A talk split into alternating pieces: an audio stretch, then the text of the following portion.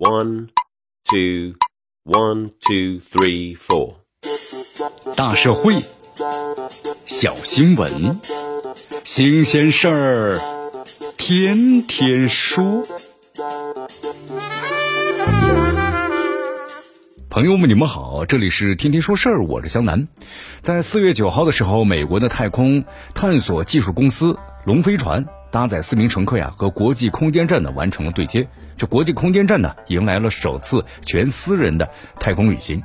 这个全私人的宇航团队是由美国私人航天公司组织。这次太空之旅行也被美国的航空航天局形容为是航天飞行商业化的里程碑。尽管这次航天飞行呢，标志着咱们人类啊太空旅行迈出了商业化的重要一步，但是其高达呢五千五百万美元，约折合呢人民币是三点五亿元的一个座位的天价费用，也再次表明，目前的太空旅行呢依然是超级富豪们的游戏。你看这次全私人的太空旅行啊，号称是人类历史上首次呢纯商业太空旅行团，包括呢往返等等全程的活动都是由美国私人航天公司啊来协调的。虽然说这次啊太空四人组呢号称是完全非专业，但是呢其中四人当中有一名呢是 NASA 全宇航员阿莱格里亚。尽管这个阿莱格里亚呀退役已久，说业余呢也是言之成理，但他其实呢也还是正式的雇员。那么这次参团呢实际上是不折不扣的出差，担当着太空四人组的飞行指令长将专职的导游。你看，在这个 NASA 工作期间呢，阿莱格里呢曾经是三次执行航天飞行任务，并且访问过一次呢国际空间站。而在执行这些任务的过程当中啊，他进行了十次的太空行走，也是迄今为止 NASA 太空行走啊次数最多的记录保持者。那么有他领队的话，这次全私人太空之旅就不至于是真的完全非专业了。那么另外三位付费的旅客呢，分别为以色列前战斗机的飞行员斯蒂贝。加拿大的商人保蒂和美国俄亥俄州的房地产经纪康纳，那么他们各自呢要为这次旅行啊支付是五千五百万美元的费用。这次飞行全程呢支持是十天，其中在国际空间站上啊是八天，期间呢据称将从事有科研、教育和商业活动等等。在国际空间站呢停留八天的时间，做了大约是二十五个不同的实验，包括一百多个小时的研究。康纳在四月一号的新闻发布会上这样说道：“说这次实验呢，是这次飞行有别于普通太空游的地方。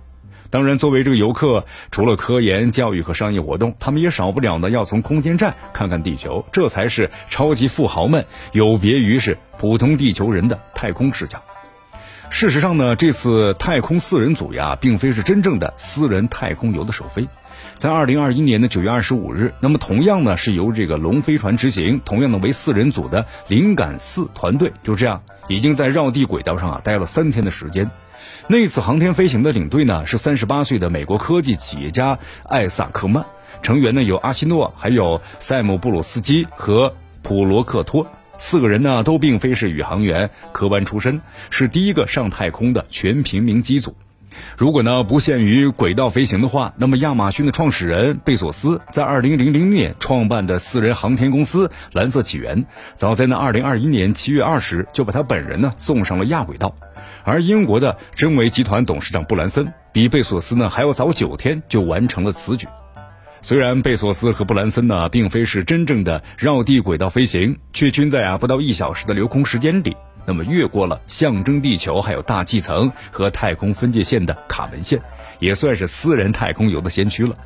如今的话，这航天投资啊越来越大，国际合作呢又是障碍重重，因此的话，即使美俄等宇航大国也一直琢磨着呀，无外财不富。比如说这 NASA 下一代的空间站呢，计划就很有可能是由商业公司牵头，而俄罗斯呢不仅要标价估售，其用于在大气层内训练的失重科目的专用飞机，也早就开始呢拉外活了。人类太空的探索呢是无止境的。那么 NASA 所谓的航天飞行商业化里程碑，所谓的普通人呢也能够一圆太空梦。目前来看的话呀，甚至在相当长的一个时期之内，仍然不过是富人呢和金钱的游戏。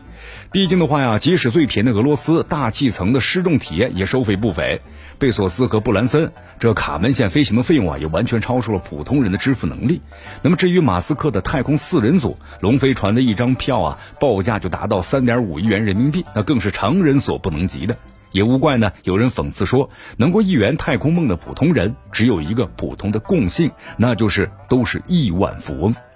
这里是天天说事儿，我是江南，咱们明天见。